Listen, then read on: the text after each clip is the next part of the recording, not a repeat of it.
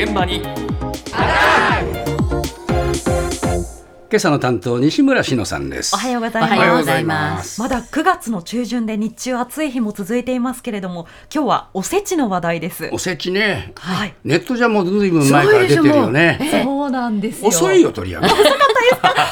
と思って今日ね取材してきたんですけれども、ちょっとまあ取材してきたので聞いてください。やー本当にだけど早くなりましたねそうなんです。えすでにですね、来年2024年のおせち商戦始まっているんですね。どれくらいこのおせち商戦が早まっているのか、どんなものが売れ筋なのか、楽天グループ株式会社フードドリンク事業家、西本祐介さんのお話です。楽天市場ではおせちのすべての売り上げのうち、昨年は約1割の方が9月までに、えーおせちを購入されていらっしゃいます。人気のおせちの在庫確保やお届け日指定などを考えて、早めに購買される方が増えています。来年の2024年は気兼ねなく家族や親戚と集まれることから、大容量のおせち、豪華な食材を使ったもの、品目数の多いものなど、奮発しておせちを購入する人が増えると予測しております。一方で、自身の手作りのおせちと単品おせちをあの購入して組み合わせて楽しむ人とか、例えば肉尽くしおせちとか、オードブルおせちなど専用のおせちっていうのも人気が出てくるだろうと考えてます。うんうんもう1割。そうなんですよ。ええ。1 9割が。月までに。ええ。うん。早いねみんな気が本当ね。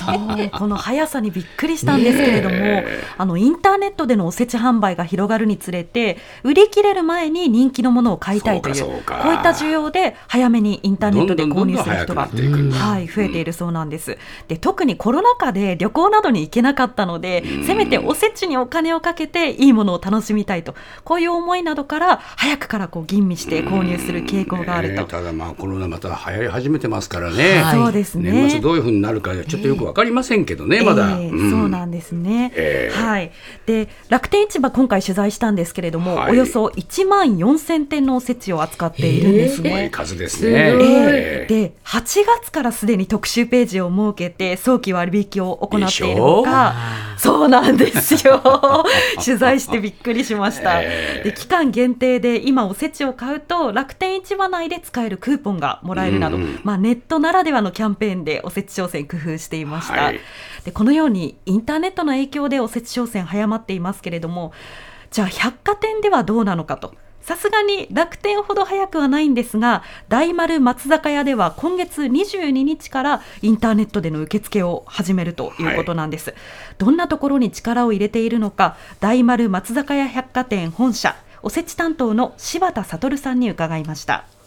今年していきたいのがこう冷凍のおせちっていうことなんですけどあの百貨店でいうとこう生のおせちっていうものにこだわってこう過去取り組んできた経緯があるんですけれどもなかなかですねやはりあの生おせちだけではちょっと伸びしろの部分で心配がありましたので新しくこう冷凍おせちをしっかり強化しようということで取り組んでおります。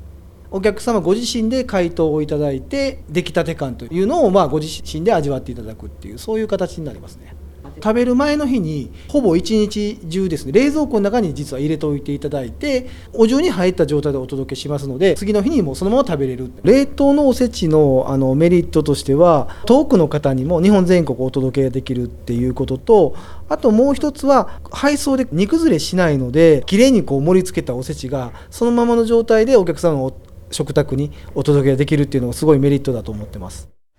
冷凍ね、うん今まであんまりなかったですかね。そうで今冷凍技術があの進歩したのでそうか。そうなんですようねん。あのおせちをこう丸々冷凍して配送するということなんですけれども、ええあのこれまでの生おせちは大丸松坂屋の店舗があるその周りにしか届けられなかったのが全国に届けられるようになったのがメそうだなリットだと。。冷凍すればな。ええであのコロナ禍以降ですね帰省する代わりにおせちを送るという新たな習慣が生まれて、ええ冷凍おせちの贈り物としてのニーズも高まっているということなんですね。ええそうした需要をこうネットショップにばかり取られないようにとこういった狙いもあるんじゃないかというところですね。はい。えただ冷凍おせちに力を入れてこうやって売り出すまでにはその冷凍というイメージから苦労もたくさんあったようなんです。再び大丸松坂屋百貨店柴田さんのお話です。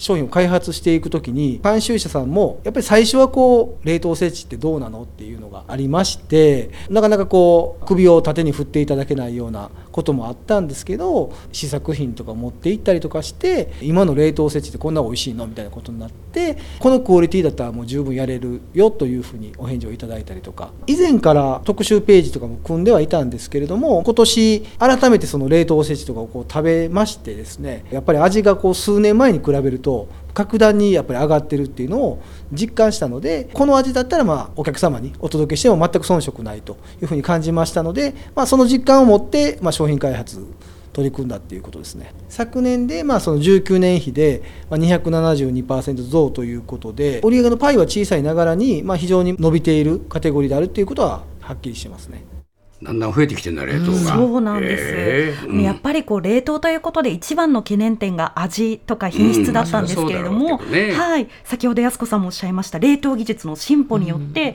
冷凍してもこの百貨店のおせちの品質を保ったまま届けられるようになったということなん。です。そうですか、まあこういう技術が進歩すればするほど早まりますよね、そう。